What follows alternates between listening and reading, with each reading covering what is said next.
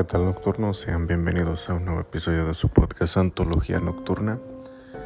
Y pues en esta ocasión quiero presentarles un nuevo episodio como cada semana. Espero sea de su agrado. Y pues nada, aquí comenzamos.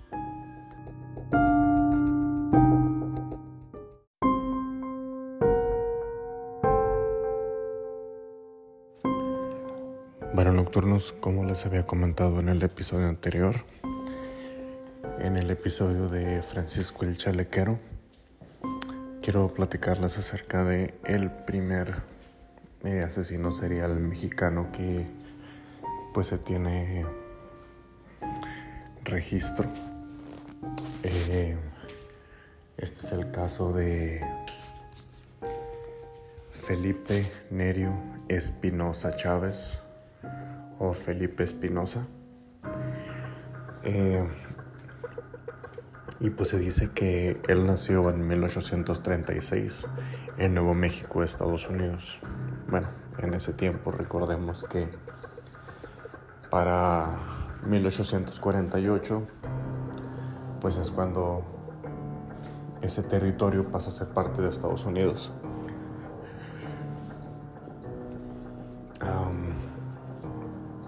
Él nace en Nuevo México, en estado Nuevo México, pues México, en 1836.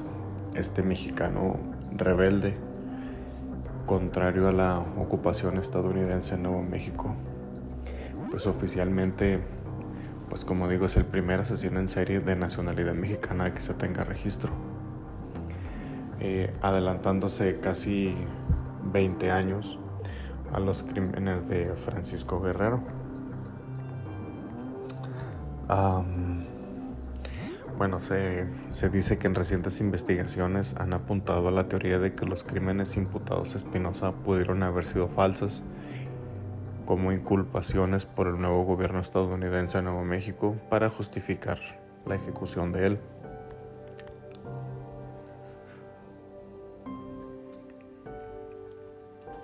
Como sabemos, él nació en 1836 en el seno de una familia pobre, como era la mayoría del tiempo. Eh, sus padres fueron Pedro Ignacio Espinosa y su mamá fue Gertrudis Chávez, aparte de que tuvieron varios hijos. Eh, este, bueno, se había dicho que había nacido en Veracruz pero según otras fuentes era oriundo de, de Río Arriba, en Nuevo México. Por ese entonces, pues aún siendo el territorio mexicano. Su infancia y toda su vida, pues en general, estuvo marcada por la pobreza, la segregación y la marginación. Las enormes extensiones de territorio mexicano en el norte estaban escasamente pobladas y los puntos de concentración demográfica que estaban constituidos por familias de campesinos pobres.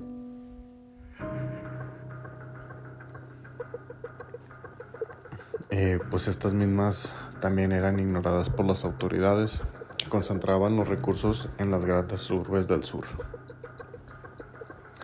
Pese a las condiciones adversas, Felipe creció como una persona funcional, como el gran común denominador de la, de la población mexicana de la época era mestizo, eh, de pues, su casta predominante, aunque cabe señalar de que el sistema de castas fue abolido en México tras su independencia, los prejuicios asociados a este continuaron teniendo gran peso en la sociedad. A él se le conoce, se le conoció por haber sido analfabeto hay que tener en claro este punto. Era analfabeto, católico, dedicado a las labores del campo bajo el sistema productivo de, subsistencia. Él se casó y tuvo por lo menos eh, dos hijos. Pues desde 1822 comienza la, la colonización estadounidense en Nuevo México. Hay que tener este, este dato. O sea, se viene la invasión. Como quien, pues sí, se viene la invasión, como quien dice. Para la década de 1830, aunque si bien la población estadounidense era muy ah, de minoría, ya tenía fuerte influencia en la región. Para 1847, tras la independencia de Texas, y la subsecuente inestabilidad política y económica que vivía en México, fruto de las guerras y el, descontento hacia el régimen de, Santana, pues se desata lo que ya se venía a venir por la invasión de Estados Unidos y la guerra. Según explica Robert uh, Ressler, todos los asesinos seriales recuerdan, concuerdan en el hecho de tener antecedentes de violencia en la infancia. Estos individuos pues crecen como individuos neurológicos, patológicamente incapaces de lidiar con el estrés, e inestables con tendencia a la agresividad. Como producto de su incapacidad para correlacionarse de una manera sana, estos comienzan a proyectar su frustración hacia terceros.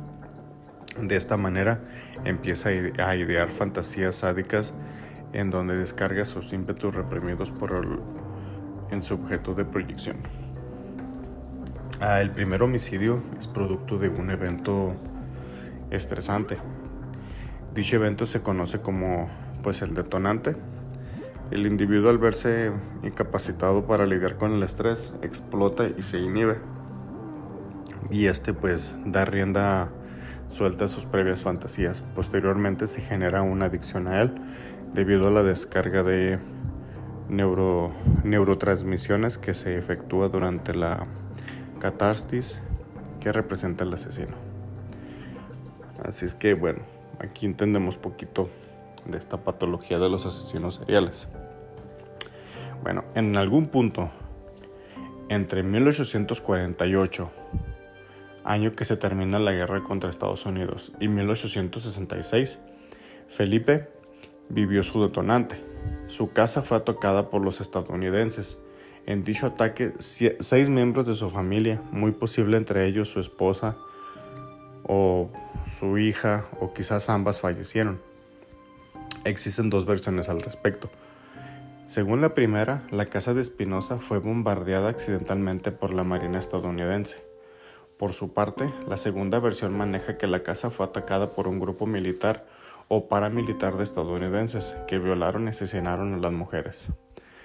Como fuera que haya sido, esto naturalmente despertó en él un odio visceral hacia los estadounidenses. Basado a la descripción anterior, eh,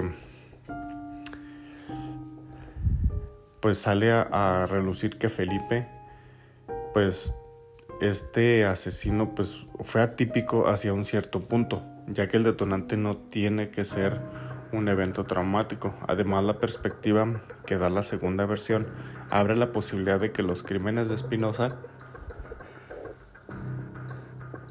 pues no se describan con carácter serial, sino más bien que fueron la respuesta bélica, una, una respuesta bélica. en sus crímenes, bueno, lo que oficialmente se, se conoce, se describe que que Felipe como un asesino misionero nómada, motivado por el odio racial y que asesinaba en grupo, pues su primera víctima fue asesinada en mayo de 1863. Fue descuartizado y su corazón fue sustraído. Eh, junto con él, su hermano José Vicente Espinosa asesinó a 32 estadounidenses, tanto hombres como mujeres ejecutaban con armas de fuego y supuestamente pues descuartizaban y evisceraba a sus víctimas, o sea, les sacaba las vísceras, disponiendo los cadáveres en una clara intención de llamar la atención. Supuestamente Felipe envió varias cartas al por ese entonces gobernador de Nuevo México, John Evans. Eh, veamos el punto. se dice que Felipe era analfabeta, pero aquí se, se, se supone que él envió cartas al gobernador. Así es que hay una contradicción ahí, así es que no sabemos. Pero pues ustedes tienen la mejor, eh, la mejor manera de, de llevar este criterio, así es que ustedes saben si lo toman o no. En la primera amenazaba con asesinar a 600 gringos, 100 por cada uno de sus familiares muertos. En otra, exigía inmunidad para él y toda su familia, que se le pidiera perdón públicamente y que se le indemnizara con 20 kilómetros cuadrados, los cuales estarían fuera de la jurisdicción de las autoridades. De no cumplirse sus demandas, mataría 500 gringos más, aparte de los 600 ya condenados. Pues ustedes tengan ahí su criterio. A finales de 1863 se encomendó una excursión de captura o ejecución eh, constituida por, eh, que estaba constituido por tres soldados. Uno de ellos, Tom Tobin. Ya antes había implementado varios esfuerzos para aprender a los hermanos Espinosa, pero nada había dado resultado. Tobin logró lo que hasta ese momento había sido imposible. Encontró el, el campamento de los forajidos, de José y de, y de, y de su hermano Felipe. para entonces se desató un tiroteo entre ambos bandos, en el cual los dos hermanos Espinosa perecieron. A ambos se les cortaron las manos y la cabeza después de haber eh, fallecido, las cuales fueron llevadas al, al fuerte Garland para presentárselas al gobernador para dar testimonio de la muerte de los asesinos. Se desconoce cuál fue el destino final de los restos mortales de los Espinosa. Hasta la fecha viven hasta la fecha viven descendientes de, ellos, que están convencidos de que sus antepasados fueron satanizados por las autoridades y la prensa de la época. Aquí viene es donde viene la, polémica. Después de que México fue después de que Nuevo México fue anexado a Estados Unidos en 1848, la población hispana, a pesar de ser dominante, fue relegada a un segundo plano, incluso hasta el punto fue eh, indirectamente negárseles sus derechos civiles y sus garantías individuales. Si bien las autoridades eh, jamás les negaron sus títulos de ciudadanos, no hicieron nada por defender su condición como tales. Varios antes, bueno, perdón, varios detalles contradicen la versión oficial. Eh, pues entre ellos está que el idioma eh, dominante de la región durante la época era el español. Aún así, los únicos registros, incluyendo artículos periodísticos que hay sobre los hechos, pues se encuentran en inglés. Y el segundo, como les había comentado, ¿cómo pudo Felipe mandar las mencionadas cartas al gobernador si este era analfabeto? Y pues bueno, ahí está algo de, de este primer asesino serial mexicano, pues del que se tiene registro. Eh, y pues bueno, espero les haya gustado este, este relato, pues que no quería dejar pasar en vano.